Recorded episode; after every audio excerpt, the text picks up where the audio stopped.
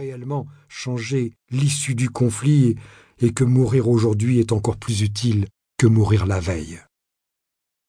C'est à cette catégorie qu'appartenait le lieutenant Dolnay Pradel. Tout le monde, en parlant de lui, laissait tomber le prénom, la particule, le Aulnay, le tiret, et disait simplement Pradel, on savait que ça le foutait en pétard. On jouait sur du velours parce qu'il mettait un point d'honneur à ne jamais le montrer. Réflexe de classe. Albert ne l'aimait pas. Peut-être parce qu'il était beau. Un type grand, mince, élégant, avec beaucoup de cheveux ondulés d'un brun profond, un nez droit, des lèvres admirablement dessinées et des yeux d'un bleu foncé. Pour Albert, une vraie gueule d'empeigne. Avec ça, l'air toujours en colère. Un gars du genre impatient qui n'avait pas de vitesse de croisière. Il accélérait ou il freinait. Entre les deux, rien. Il avançait avec une épaule en avant, comme s'il voulait pousser les meubles. Il arrivait sur vous à toute vitesse et il s'asseyait, brusquement. C'était son rythme ordinaire. C'était même curieux, ce mélange. Avec son allure aristocratique, il semblait à la fois terriblement civilisé et foncièrement brutal. Un peu à l'image de cette guerre. C'est peut-être pour cela qu'il s'y trouvait aussi bien.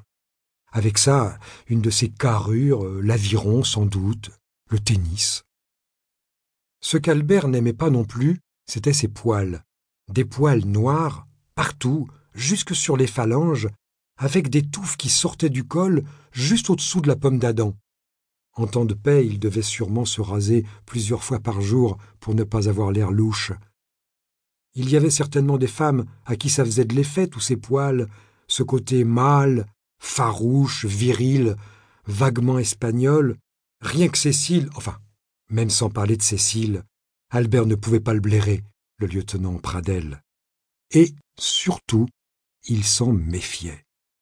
Parce qu'il aimait charger, monter à l'assaut, attaquer, conquérir lui plaisait vraiment. Depuis quelque temps, justement, il était moins fringant qu'à l'accoutumée. Visiblement, la perspective d'un armistice lui mettait le moral à zéro, le coupait dans son élan patriotique, l'idée de la fin de la guerre, le lieutenant Pradel, ça le tuait. Il montrait des impatiences inquiétantes. Le manque d'entrain de la troupe l'embêtait beaucoup. Quand il arpentait les boyaux et s'adressait aux hommes, il avait beau mettre dans ses propos tout l'enthousiasme dont il était capable, évoquer l'écrasement de l'ennemi auquel une dernière giclée donnerait le coup de grâce, il n'obtenait guère que des bougonnements assez flous, les types opinaient prudemment du bonnet en piquant du nez sur leur godillot. Ce n'était pas seulement la crainte de mourir, c'était l'idée de mourir maintenant.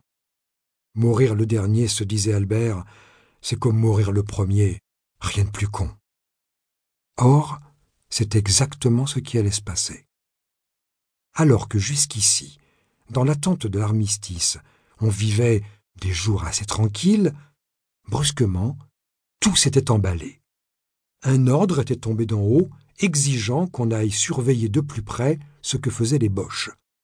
Il n'était pourtant pas nécessaire d'être général pour se rendre compte qu'ils faisaient comme les Français, qu'ils attendaient la fin. Ça n'empêche, il fallait y aller voir.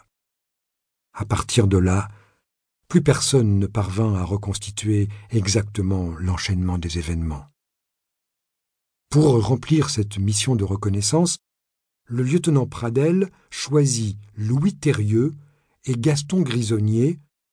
Difficile de dire pourquoi, un jeune et un vieux, peut-être l'alliance de la vigueur et de l'expérience, en tout cas des qualités inutiles parce que tous deux survécurent moins d'une demi-heure à leur désignation.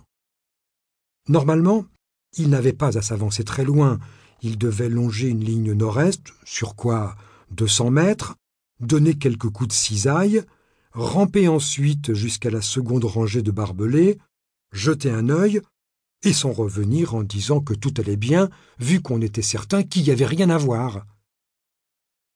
Les deux soldats n'étaient d'ailleurs pas inquiets d'approcher ainsi de l'ennemi. Vu le statu quo des derniers jours, même s'ils les apercevaient, les Boches les laisseraient regarder sans retourner, ce serait comme une sorte de distraction. Sauf qu'au moment où